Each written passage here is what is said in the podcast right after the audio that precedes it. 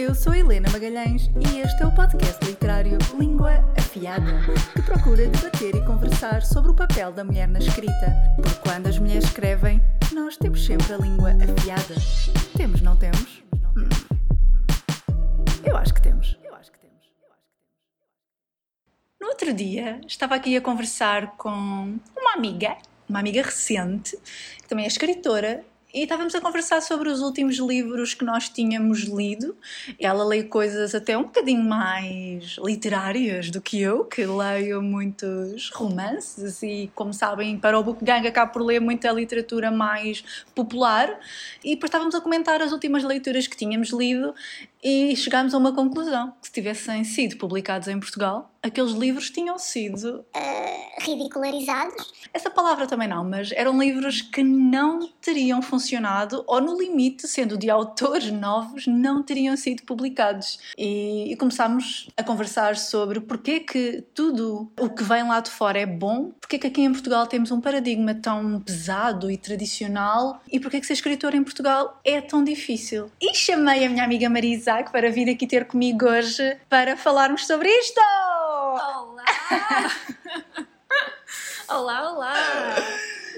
Estas nossas leituras e estas nossas conversas às vezes são às vezes são interessantes, mas também nos desmotivam um, um bocadinho, não é? Acho que sim, porque acho que depois acabamos por começar, começamos na brincadeira e depois vamos numa espiral de depressão, de o que é que eu estou a fazer, porque é que eu continuo a escrever e isto não faz sentido nenhum.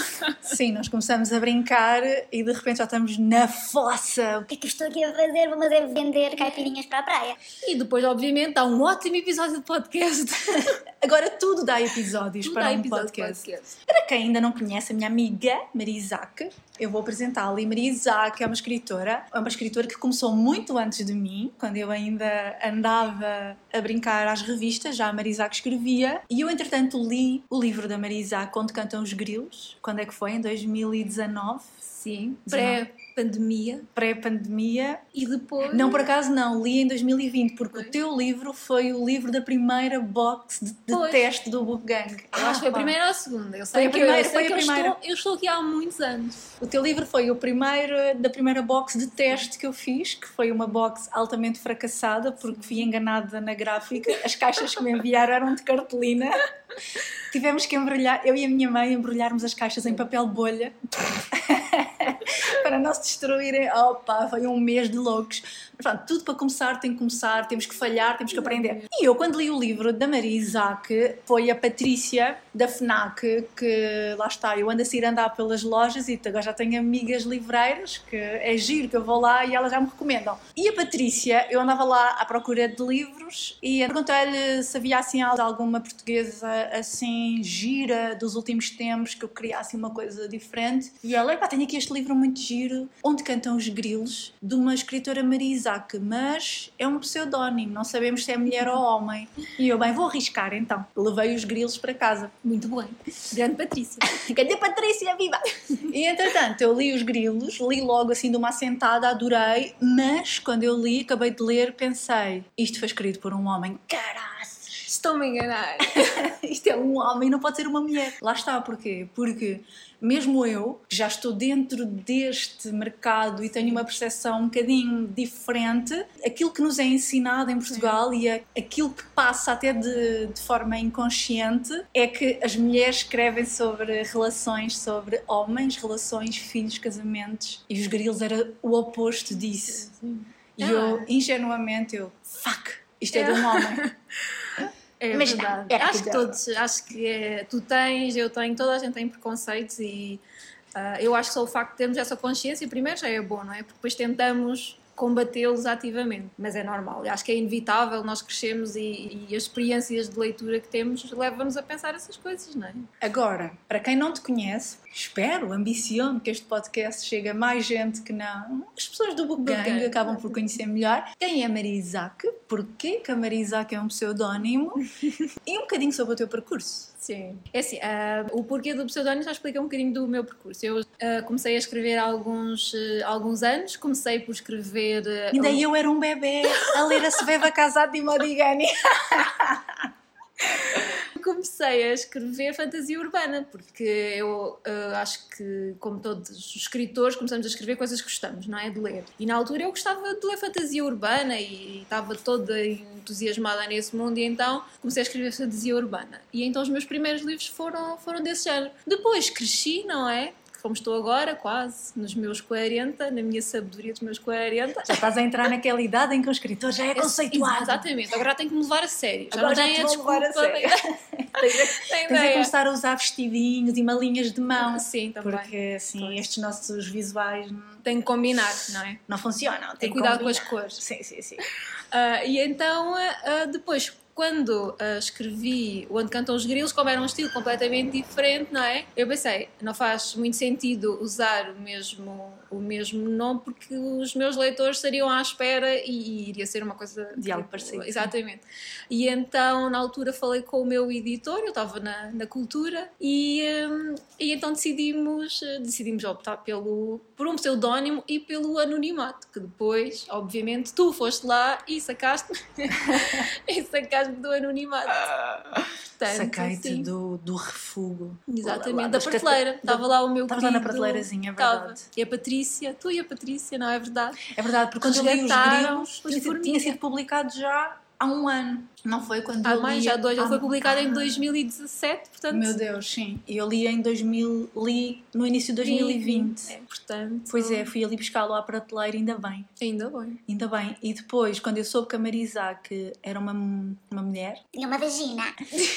não era um homem velhaco a escrever Exatamente. sobre... E porquê que eu achei isso? Porque era uma história contada por uma personagem masculina, o Formiga, que é uma Sim. criança... De um meio rural. De um meio rural.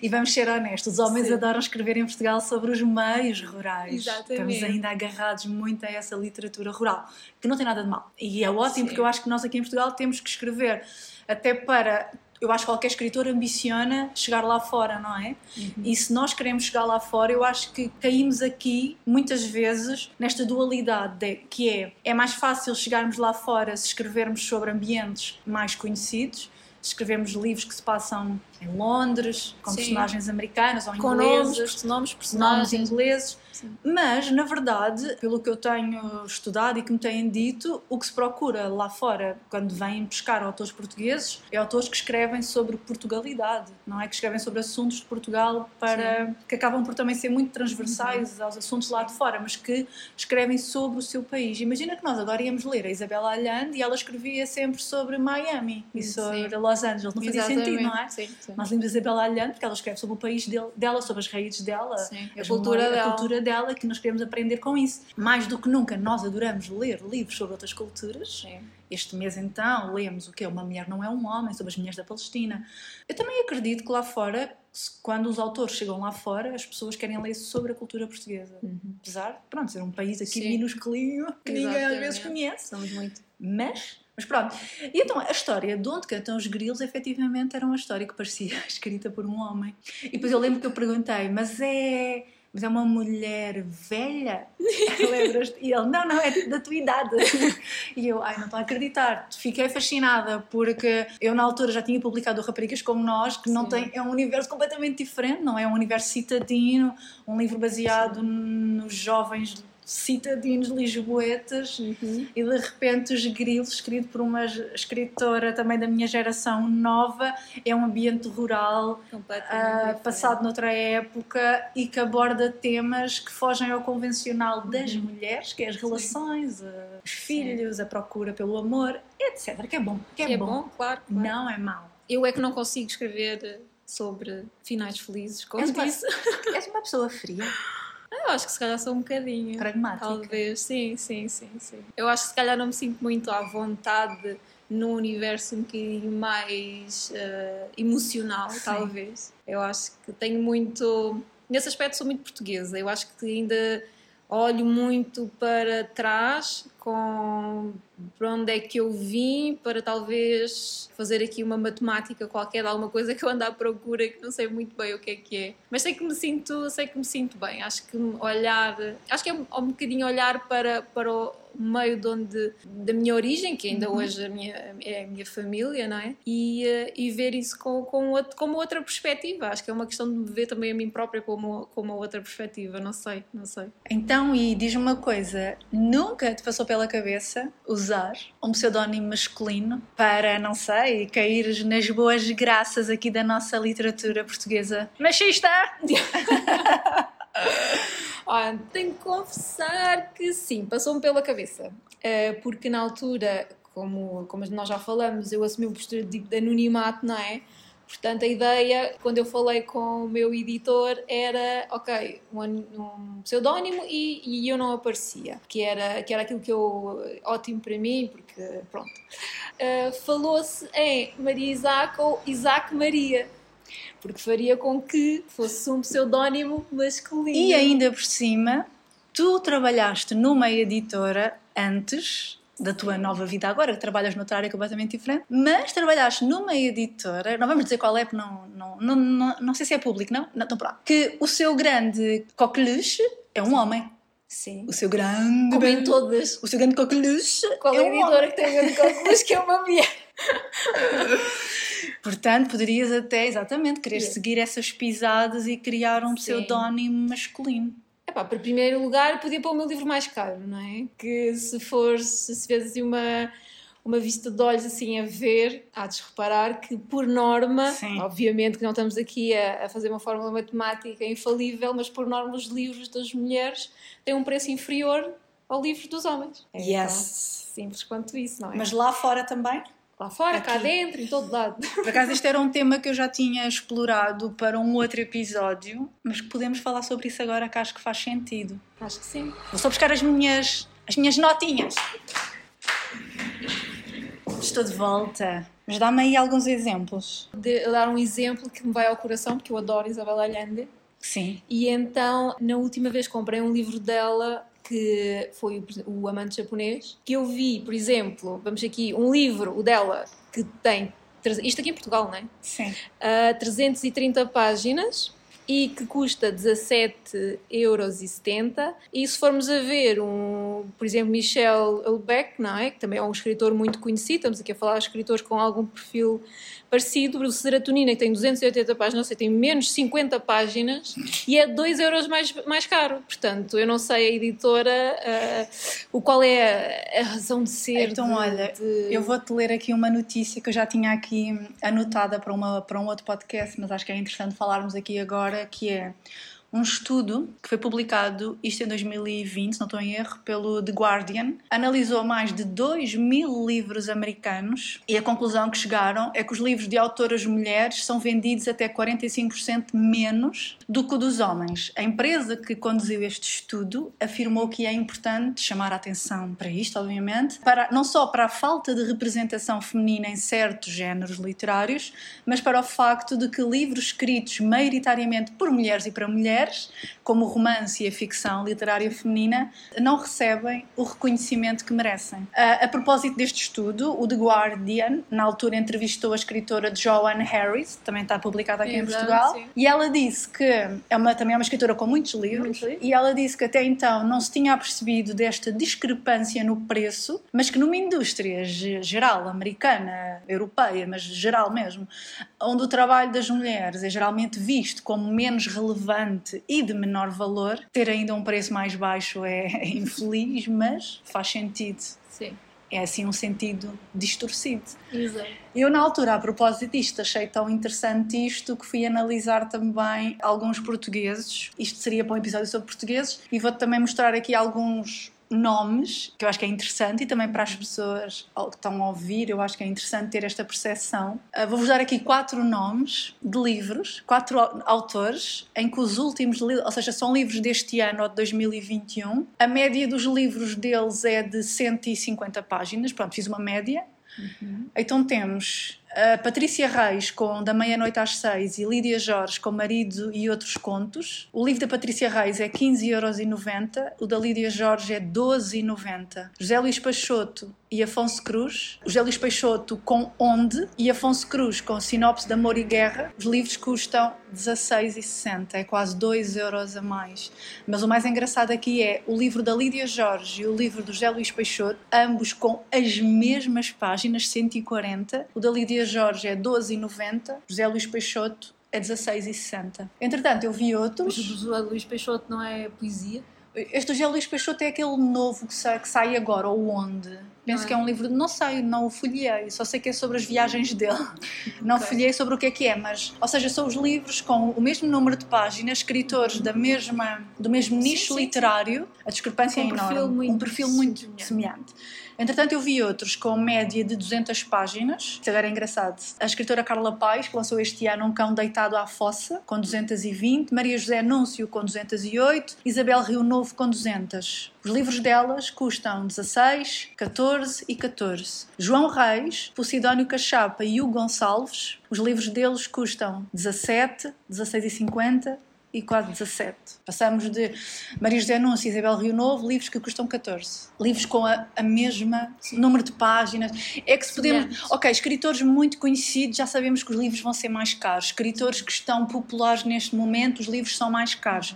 Tudo bem, nós compreendemos, faz sentido. No caso de Portugal, a discrepância entre homens e mulheres é muito visível em, em escritores com o mesmo perfil sim. literário. Não, sim, não, estamos a dizer que são autores novos, por exemplo, nós, uhum. e autores estabelecidos. E depois, por exemplo, a Susana Piedade, que lançou este ano Três Mulheres no Beiral, e o Walter Ugumem, que lançou As Doenças do Brasil. Os livros têm o mesmo número de páginas. Susana Piedade, 16,5, Walter Ugumem, 17,80. É mais de um euro. Um euro, dois euros, é pouco. Mas é Não é um padrão. É, é um padrão. é um padrão que continua a alimentar esta Sim. ideia de que os livros dos homens têm mais reconhecimento, valem uhum. mais, uhum. abordam temas mais importantes do que o das mulheres, que, como tal, terão que ter um preço mais baixo. E agora que sabemos que, isto, que este estudo mostrou que isto é um padrão internacional sim, também, sim, americano, sim. não é propriamente um padrão português não, apenas. Não, vamos crucificar aqui as editoras portuguesas. Elas...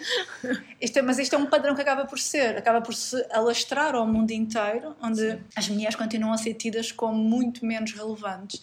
Se bem que agora, é, nestes últimos 2021 e 2022, acho que foram anos que viram 20, 21 e 22, também muito graças, obviamente, não podemos dizer que não, a todos os fenómenos, Reese Witherspoon, ópera, que trazem só livros de mulheres, acabaram por criar grandes best-sellers femininos até então não, não, acontecia. não acontecia. E eu, entretanto, uh, não sei se te lembras, eu no ano passado estive aqui em Portugal com aquela escritora Alca de Jorge, Sim. que aqui em Portugal o livro dela chamou-se Tatuadora de Jaipur. Eu passei um dia com ela porque ela esteve em Portugal em pesquisa para o livro novo dela que sai agora, já está em pré-venda, cá em Portugal não, está em pré-venda lá nos Estados Unidos, o novo dela. E ela disse uma coisa muito interessante que eu não fazia ideia, que ela disse-me, Helena, o mercado americano, até há sensivelmente 4, 5 anos, era um mercado masculino. Havia pouquíssimas mulheres no top de vendas, havia pouquíssimas mulheres na televisão, nos prémios. Era um mercado masculino também. Honestamente, também não tinha essa percepção. Mas depois, quando começamos a pensar naqueles fenómenos que chegavam a Portugal nos anos 2000 e que nós líamos, uhum. nós líamos o que. Sim. os fenómenos que chegavam cá. Nós não, tínhamos, nós não sabíamos o que estava a sair lá fora, não é? Sim, sim, sim. sim. O que é que nós líamos? Maioritariamente homens. Dan sim. Brown, Nicholas Sparks, Sim. aquele John Green, uhum. eram homens. Exato. Líamos poucas mulheres. Se a casa de Timothy Gunn, Isabella Allende, mas maioritariamente homens. Sim. Eu não sei quem é que foram os teus coqueluches dos anos 2000, mas graças à minha mãe os meus foram Se a casa de Timothy Gunn e sim, Nicholas Sparks, li para aí, sei lá, uns sim. 10. Sim, eu acho que toda a gente leu Nicholas Sparks em algum momento da vida, pelo menos aquele, as palavras que não direi, acho que é. Acho que deve estar em quase todas O Diário as, da Nossa Paixão. Diário da Nossa Paixão. Acho que deve estar em, em todas as bibliotecas privadas. Na minha não, porque eu desfiz-me de todos. Mas a rejeitar o teu passado eu literário. a minha herança. Não Preferi ter espaço para novas heranças. Mas, há coisas, mas há coisas a respeito das heranças literárias é giro, porque agora estava, estava a falar com contigo ainda há pouco, a respeito de, dos, estávamos a falar dos livros que temos lido e tudo mais, e de, por exemplo, eu, eu nunca tinha lido um livro duas vezes na minha vida. E eu recentemente, pronto, mas eu era daquelas pessoas tipo, eu, não, eu leio muito devagar e então é do género, se eu nem tenho tempo para ler aquilo que eu quero ler, não, não vou voltar atrás. Mas por razões que não vale aqui agora mencionar, li novamente A Casa dos Espíritos da Isabel Ayane, que tinha o lido, eu sabia que ia adorar. Ias dizer a propósito das heranças de Ah, mas dizer não vale a pena, por isso é que eu estava a dizer que. Tu achas que, ou tens sentido isso na tua pele, eu sim, porque estou sempre a dizer estas balelas. Tu achas que somos conservadores? Ou tens sentido isso nesta tua agora nova experiência literária, longe dos primeiros livros, ah, agora com o, Onde Cantam os Grilos e o que Dizer das Flores, que são livros passados no ambiente rural, que eu até acho que são livros que seriam muito facilmente aceitos em, em Portugal pela elite literária, pel, pelos críticos, o que uhum. seja Uh, tu sentes, sentiste na tua pele ou sentes que somos, continuamos a ser um país conservador na literatura? Eu acho que sim, eu acho que o ambiente ou o meio literário acaba por não ser muito diferente, se calhar, de todos os outros meios, não é?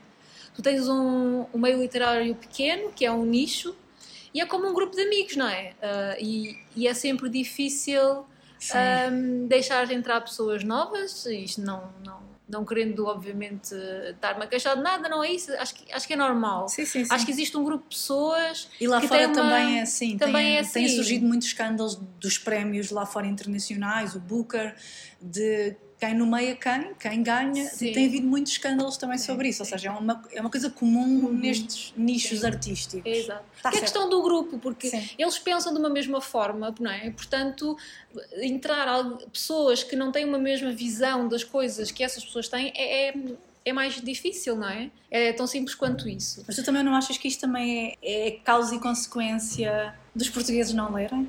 Já porque nós uh, consumimos cada vez sim. mais, nós consumimos maioritariamente Sim. livros internacionais uhum. e consumimos muito pouco Sim. os nacionais. Sim.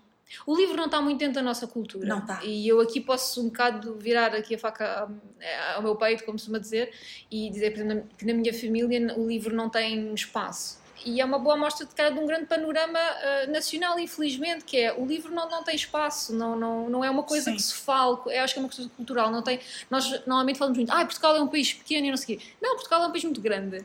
A Finlândia tem metade sim. da nossa população, mas culturalmente mas o também, livro sim, sim, sim. E faz Portugal, parte da cultura, não é? Não, sim, cheguemos nós um dia à Finlândia, a, aos, aos, aos, pés da Finlândia, não é? Porque nós temos um país em que em 2022 ainda há uma taxa de iliteracia enorme, das maiores da Europa. Sim. Mas também é importante dizer isso, não é? Claro, exatamente, mas é isso que eu estou a dizer. Sim. Eu acho que o livro não faz parte muito sim, da nossa sim, cultura sim. da casa portuguesa. Porque a leitura era uma coisa é? para, para a classe alta. Sim. E eu acho que estamos a fazer agora uma transição. Portanto, eu acho que o futuro é bom. Amen! eu acho que o futuro é bom e, e estamos todos a, a, fazer essa transição, mas leva tempo, não é? E, e, e fala-se a mesma, a mesma coisa em questão do. Chamemos, até isso, chamamos elite literária. Porque elite? Não é? Eles são um grupo militar para ser elite, não é? Sim, e depois, é... é, e depois é uma elite que neste momento há um gap geracional enorme, não é? Claro. E ainda no ano passado a Maria do Rosário Pedreira, uh, da Dom Quixote, acho eu, Sim. ela dizia e defendia que se calhar a literatura era para um nicho, não era para toda a gente. Eu acho que quando temos pessoas que estão nas tomadas de decisão das editoras, das editoras e pensam assim, e não? É? pensam assim, isso já reflete um pouco, não é o que está de mal. Depois quando temos não se escreve bem em português, não há Sim. bons escritores novos. Ela diz dois ou três. Pronto, ainda bem. não dá tudo perdido. Mas, ou seja, temos as pessoas que estão na tomada de decisões e que são as pessoas que estão à frente dessa elite literária com um espírito muito antiquado, não é? E... Não restrito, eles restringem o livro a, e a, a literatura a um grupo restrito de pessoas e a literatura tem que ser popularizada. Mas isto também faz parte da nossa identidade portuguesa, não é? Exato. O saudosismo, este espírito pesado que nós temos. E depois é interessante porque o cânon literário português foi modelado, por assim dizer, a partir do século XIX com base nos autores que foram considerados representativos do espírito nacional. Sabemos quem eles são, não é? Porque claro, todos os conhecemos, somos obrigados a estudá-los na escola. Está tudo certo.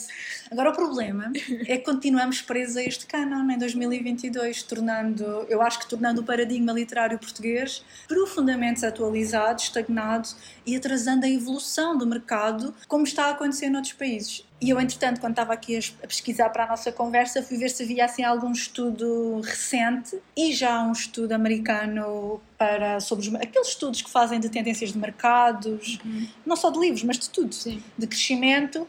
E quando chegou às tendências uh, do mercado dos livros, este estudo fez uma previsão até 2030, que eu acho que é incrível, e uh, as previsões é de que o mercado dos livros vai crescer muito e acho que em 2021 viu-se esse crescimento de uma forma abismal. Quando uhum. se achou que o mercado ia cair, as pessoas voltaram a encontrar conforto nos livros. O TikTok, as redes sociais voltaram a trazer os livros para, para as pessoas, não é? Sim. Para a geração de hoje. E este estudo diz que. Isto é americano, claro, mas eu acho que Portugal tem a aprender com isto. Sim. Este crescimento que eles prevêem até 2030 implica adaptações por parte de todos os players isto é importante para Portugal, porque os nossos players são aqueles que impedem o crescimento. E entre os fatores que eles estão a dizer que impulsionar, que eles dizem que impulsionaram o mercado americano e que vão impulsionar até 2030, são as inovações contínuas, que o mercado americano está sempre atento, que melhoram a experiência geral de leitura adaptada à geração de hoje. Um dos principais desafios, dizem eles, do mercado isto então em Portugal é brutal, que é o aumento dos preços dos livros e dos e-books, que faz com que os consumidores estejam constantemente à procura de alternativas em vez de comprar exemplares novos. E depois há Sim. também as alternativas que nos Estados Unidos e, por exemplo, no Brasil é a pirataria digital, que é o maior pesadelo das editoras. Porque, Sim. até te vou dar um exemplo, uh, o livro da Aurora Ai, que branca agora, credo! O livro da Aurora, Uma Mulher Não É um Homem, saiu em Portugal no dia 21 e houve leitoras a vir dizer que o livro já estava disponível nas plataformas de pirataria se era o português tinha uma capa diferente e depois vimos que não era o português, era, era o brasileiro. brasileiro. Ou seja, ainda temos a pirataria digital, que no Brasil é uma coisa instantânea. Ainda um livro não saiu, já fizeram tradução e está pirateado no Brasil. E este estudo também diz que. Ah, depois que falamos em Portugal, onde um livro, neste momento, com toda a crise que estamos a viver do papel, de tudo, em que um livro já um preço normal, médio em Portugal é 18, 20 euros, que é um preço absurdo, para se diminuir os preços, tem de se uhum. aumentar as tiragens. Sim. Para se aumentar as tiragens, tem que tem de se mais vender mais. Ou seja, estamos aqui presos a este sim, ciclo sim, que só vai acontecer quando o mercado português inovar uhum. e chegar à geração de hoje, que está a chegar, mas está a chegar, mas nos internacionais. Quando chegamos aos autores nacionais, continuamos a ter um mercado extremamente fechado, não é? Sim. Em que um mercado aberto maioritariamente a escritores homens, a escritores do mesmo nicho literário, com o mesmo perfil literário, em que os novos autores são continuamente inferiorizados, o que o escrevem não é, é maior, bom. Não é? O Nós sabemos é das editoras maior. e, aliás, tu estás muito mais próximas delas. Sim. Uh, do que eu neste momento e, e sabemos que hum, o risco, o risco é, é, muito é, grande. Por, é muito grande. É muito grande. É muito grande, por isso estamos a falar. Se estamos a falar mercado eh, em termos de consumo, não é? estamos a falar mercado de consumo, de consumo pessoas que compram livros, não é? Já nem estamos a falar de pessoas que leem, Sim. que é esse mercado que alimenta as editoras, é quem compra, não é? Uh, se já é pequeno no, no geral, se vais apostar num autor novo e então, se esse autor novo quiser escrever alguma coisa nova realmente, não é? Porque estamos a falar de autores novos, uma coisa é um autor novo que escreve um romance sobre o 25 de Abril. Sim. Ou sobre os retornados. Que é, é um mercado é que mercado as editoras português. sabem que existe e é 25 Agora, de Abril, Retornados e Guerra Colonial. São os três famosos. É o, é o Santo Grau. É o Santo Grau da literatura portuguesa. É, é o, eles arriscam. Agora, imagina, estávamos a falar sobre um livro que eu li recentemente, que é hum, Estamos uh, Todos Fora de Nós, que foi o finalista do Man Burker e que basicamente, aqui de uma forma muito era uma família e os seus problemas, em que um dos elementos da família era um macaco e fala tudo sobre questões, experiências psicológicas com animais e aos direitos dos animais e tudo, e mais. E eu fiquei parei e pensei: algum dia em Portugal alguém aceitava publicar um livro sobre uma família em que um dos elementos da família é um macaco? Nunca. E, no entanto, foi um livro, foi finalista do Man Booker e tudo mais. Eu percebo que a editora não, não o faça, não é? Não o faça, é... mas isto é um problema maior que é uh, quem são os escritores que vendem em Portugal? Que vendem não, porque eu até acho que nós vendemos bem, mas quem são, quem são os escritores estabelecidos em Portugal? Os escritores Sim. que são aceitos e apoiados pela elite, que ganham Sim. bolsas literárias, que são nomeados para, para os prémios portugueses, para os eventos, que vão para os eventos, vão aos festivais. E estão na pouca imprensa que fala de livros. Sim. É um nicho muito fechado. E a propósito. Já sei, vais falar sobre a exceção. Qual exceção? O Rui Conceiro. ah, sim, olha, isto é um tema interessante, porque é a Marisa aqui e eu estivemos na apresentação do livro do Rui Conceiro este sim. mês. O Rui Conceiro, que para quem não conhece, é um editor, trabalha na Contraponto e agora também publicou. Da Porta Editora, sim. E agora também publicou um livro um, literário. Literário. Uh, primeiro, primeiro romance. Primeiro romance. Baioá sem data para morrer. E, na mesma semana, Dulce Garcia publicou o livro No Olho da Rua. Dulce Garcia, que foi jornalista durante muitos anos, já trabalhou em editoras, tem agora, agora tem outro livro, já publicado pela Quetzal em 2016, se não estou em erro, ou 17. Ou seja, falamos aqui de duas pessoas com um perfil literário semelhante. O livro do Recoceiro está nas lojas como ficção literária, o da Dulce Garcia como romance. romance ao pé de comédias românticas, ao pé Sim. de. Estás a perceber? Uhum. Ou seja, acho que já há um problemazinho aqui. E depois há um problemazinho Problemazão. Problemazão tem a ver com aquilo que o mercado português aceita como um novo escritor emergente. emergente. Nós não somos, nós somos nós ainda somos... bebés. somos fetos. nós somos fetos a debitar umas parvoices que não interessam a ninguém, não é? Para eles. E eu não sei, que se te lembras? Agora vou falar sobre isto, que é mesmo uma coisa que me ouve, que me faz uma confusão tremenda. Lembras-te no ano passado, Portugal foi ao Prémio Europeu, Lembro. Prémio da União Europeia para a Literatura, Sim. que é um prémio que todos os anos escolhe autores emergentes de vários países, mas para haver rotatividade, cada país só participa de 3 em 3 anos. Portugal participou em 2021, com escritores que tinham publicado livros em 2020. Sim. Este prémio é um prémio que visa reconhecer e dar a conhecer autores emergentes, autores novos ah, que escrevem sobre. Tem um objetivo hoje. muito nobre, muito nobre e muito bom. Eu acho que já está aí um problema sobre o que é que Portugal ah, considera ser Sim. emergente e o que é que é um novo autor. Então eu acho, eu que... acho que eu acho que tem que tem que se ver, uh, eu acho como uma oportunidade perdida, porque estes prémios, este prémio existe com aquele objetivo que tu referiste inicialmente, não é? E foi uma oportunidade perdida de se falar de escritores que estão realmente a chegar ao mercado e, e a abordar temas novos, a abordar os temas de agora. Temas novos, mas não pode ser de uma forma diferente. Eu acho que eh, essa é que é a questão, é, é porque temos estes autores que, que, são estabelecidos, são autores que têm toda a legitimidade em, em ser mencionados noutro contexto. Noutros é? contextos, Noutros não, contextos, sim. porque têm uma obra publicada, são reconhecidos, uh, são mais logo experientes, são mais logo conhecidos e Portugal, com este tipo de, de, postura, perde oportunidades. Mas isso também faz com que a literatura portuguesa não evolua, porque os autores realmente emergentes, que, que para mim um autor emergente, não é um autor com vários livros publicados, vencedor de prémios, bolsas literárias, não é um autor emergente. Um autor emergente somos nós, os fetos. os fetos, nós somos emergentes. Mas qualquer Sim. autor publicado novo, que traga temas novos, uhum. e, e voltando ao início da nossa conversa, um autor emergente são aqueles autores autores americanos que nós lemos, primeiro romance, este mês no Book Gang, Lições de Química, é um Sim. primeiro romance daquela autora, uma autora emergente incrível. Um, em que a idade não é o que ela, acho que ela já tem. Ela já é mais velha, sim, a é idade, não, tem nada, não tem nada, idade não tem nada a ver. Uh, temos o exemplo do mega livrão que agora chega ao cinema no dia 1 de setembro, Lá Onde o Vento Chora. Sim. Autora emergente, Adélia Owens, aquele foi o primeiro romance dela aos 70 anos. Sim. É uma autora emergente. Claro. Escreveu uma história incrível. É uma autora emergente autores, quatro autores portugueses com vários livros publicados, mais do que aceitos na elite literária, estabelecidos, apoiados pelos prémios, bolsas, festivais, imprensa não são autores. Como é que a literatura portuguesa vai evoluir se nós continuamos a achar que um autor uhum. emergente sim. é um autor desse nicho literário e continuando-se a bater com a, a porta no rabinho sim, sim, aos novos realmente autores que são. E, e aqui quando estás a dizer, eu quero meter aqui umas aspas, porque tu às vezes tu dizes evoluir e há muitas pessoas que levam isso para o lado errado, que é que alguns estamos parados. Não, agora evoluir é desenvolver, desenvolver. no sentido de ter coisas novas. Ou seja, o que é feito, o que foi feito na década de 90, obrigada Margarida Rebelo Pinto, tudo é certo, bom. Mas certo, não certo. podemos ficar constantemente com,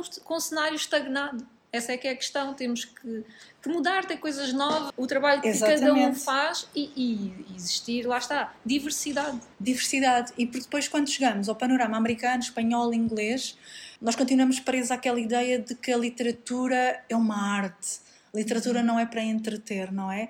E Portugal continua presa a isso. Lá, lá fora já se percebeu que a literatura tem que entreter para sobreviver.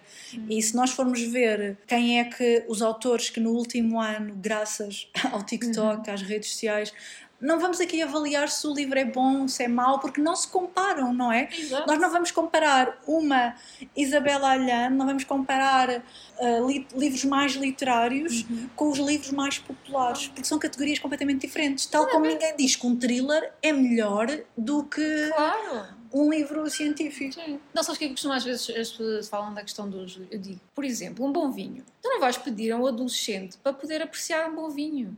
Um bom vinho é um bom vinho, mas é numa certa altura da nossa vida, não é? Na adolescência tu precisas de outras coisas, precisas de refrigerante, precisas de uma cerveja às escondidas, não é? Ou menos ou claro. mais às escondidas. Por acaso nunca vi mas, cerveja que achava nojentinho. Mas pronto.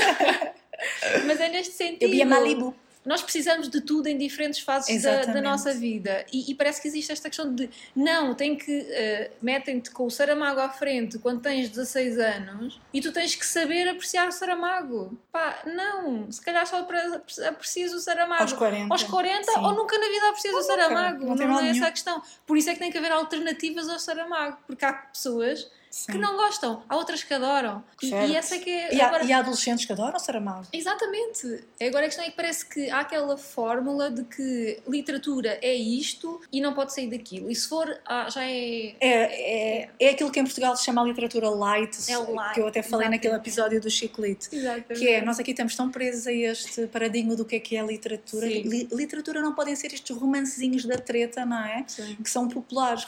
Literatura não pode ser os Sete Maridos de Evelyn Hugo, uhum. ou os livros da Colin Hoover, ou os livros que agora estão a estourar, eh, os livros da Emily Henry, os livros, uhum. livros que estão agora a estourar na geração de hoje, e, e atenção que são livros que são lidos, quer por pessoas de 20 anos e de 30. São livros que estão a estourar na geração predominante hoje. E nós aqui em Portugal estamos longe ainda de chegar a, a, esse entendimento, que eu acho que é o que está a estagnar e a impedir a evolução da literatura, porque os autores que escrevem uhum. esse tipo de livros em Portugal Sim. não conseguem chegar aos festivais, à imprensa. Mas tu também tens um certo preconceito pela parte dos leitores, porque eu acho que existe pessoas que acham que ah, a ler, não, tem que ler aqui porque aquele é que é um autor conhecido, ou aquele, acham que tem que gostar Sim. e ler aquele tipo de livro e depois não, tir, não tiram não, prazer, não prazer não da gostam, leitura. Abandonam. Depois leem um livro por ano. Sim, Ou têm um livro lá em casa que é para as pessoas média. vão.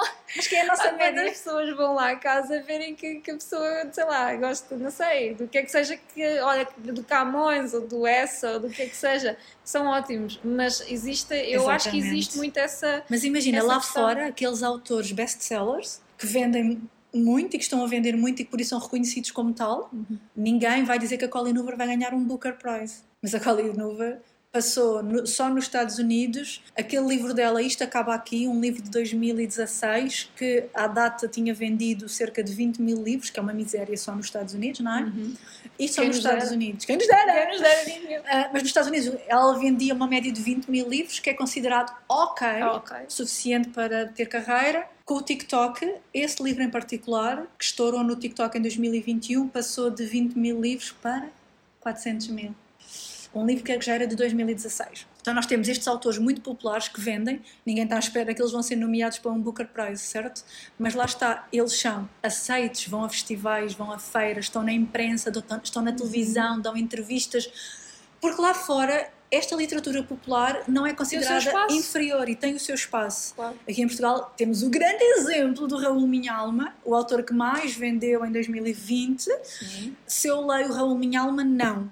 Se o Raul Minhalma tivesse aparecido quando eu tinha 20 anos e ia ler, ia. Tal como lia o Nicholas Spark e chorava, adorava, aquilo era um mundo para mim. Sim, sim. Ou seja, o Raul Minhalma venceu uhum. neste nicho de, desta geração de hoje dos 20 anos e dos 30 também, mas acho que nós já estamos um bocadinho mais noutro já patamar literário que já procuramos outras coisas.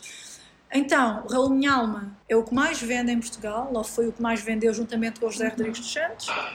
Ambos, apesar de serem de nichos diferentes, Sim. Sim. Ambos não são aceitos pela Não, elite e o José literária. Rodrigues Santos deu uma Já falou entrevista sobre falou sobre isso. A dizer que E porquê não que não são aceitos? Porque, nós, porque a elite literária, para continuar a defender que bons são os autores que eles defendem, que depois não vendem, Se não a se elite vende, é literária bom. tem que assumir que se vende não é bom, que é para justificar o apoio a todos os outros. Se o povo gosta, não é de jeito. Se o povão Se o gosta, povo gosta, é mau, porque o povão não pode entender o que é que é boa literatura. Exato. E acho que isso acaba por ser a grande síntese. Uhum. Seremos um povo conservador? Claro que sim. Não, em termos de leitores, não. Em termos de quem toma as decisões, sim. Porque os leitores querem e o que se está a ver é os leitores cada vez mais a, a quererem ler isso Uhum. e Portugal está a adaptar-se, mas nos internacionais. Aqui, em relação aos nacionais, eu sinto que já está a mudar.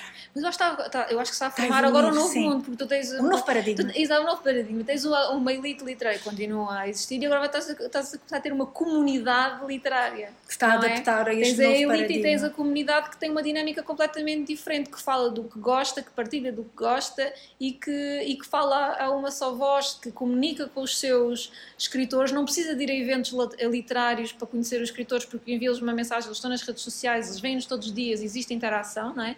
E portanto são dois, são dois paradigmas que. Então tu achas que quando ah, a geração que está agora na, na tomada de decisões se aposentar e a nova geração tomar o seu lugar, Acho que eles não- nunca se vão Poderá aposentar primeiro. Eles nunca se vão aposentar, vão morrer, só quando eles morrerem todos. Depois, nós devemos ter uns eh, 90 anos quando isso acontecer. E pronto, e aí seremos, seremos nós e provavelmente vão nos chamar a nós por alguma Mas já razão vamos- antiquada. mas já vamos ser nós velhotas. Exatamente, Mas vamos ser nós. velhotas frescas. Mas, para terminar esta nossa conversa maravilhosa, que eu acho que está, acho que vai fazer refletir sobre este papel das mulheres e dos homens.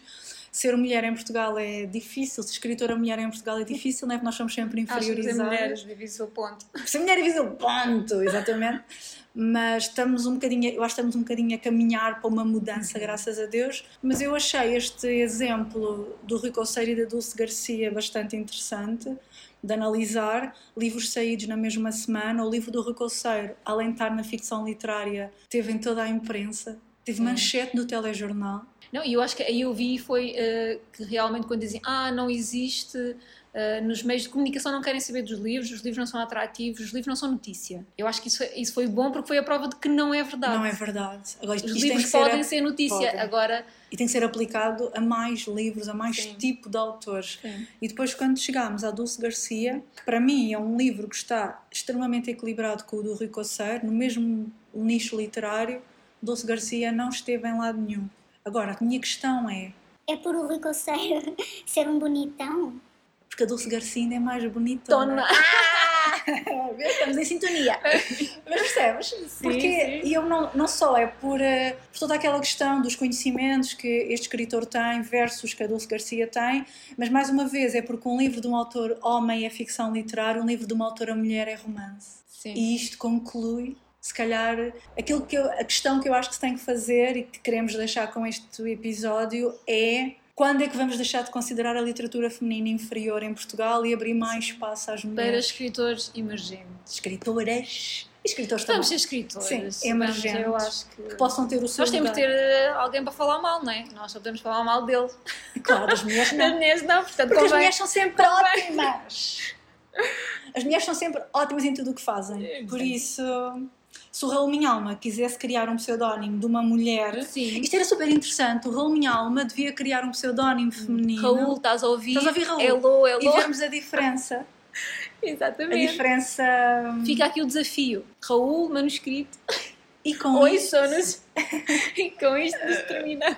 E com isto terminamos. E agora, para me despedir aqui e agradecer à minha amiga que me ofereceu uma plantinha que está viva, olha ali ela, vivinha. É, eu confirmo, eu confirmo, estou a olhar está para viva ela. a minha está plantinha. Uh, Maria Isaac, obrigada. E deixa aqui hum, as tuas infos todas, onde é que as pessoas te podem ler ou ouvir. Faz a tua publi, pessoal. A minha publi, olha, eu primeiro quero convidar todas as pessoas a conhecerem o meu querido Formiga, portanto, leiam o Onde Cantam os Grilos e descubram a minha criança. Exatamente. Uh, e, obviamente, estou no Instagram, como toda a gente neste planeta, pois. Maria Isaac. E já estás no TikTok? Mas tens que estar. Não, eu tenho um perfil, mas ainda não faço TikTok. Tens que começar. Mas estou no Palavra Podcast, portanto, comecei no podcast. Um dia hei de chegar ao TikTok Deem tempo, eu chego lá, eu sou escritora emergente, mas tenho quase 40 anos, portanto preciso de tempo. Eu hei de chegar lá, eu hei de chegar ao TikTok, prometo. Um dia. Um e dia. podem ouvir o teu podcast na Apple, no Spotify. Sim, nesses é? sítios todos. O podcast de Palavra. Ok. Obrigada. Obrigada, beijinhos. Adiós.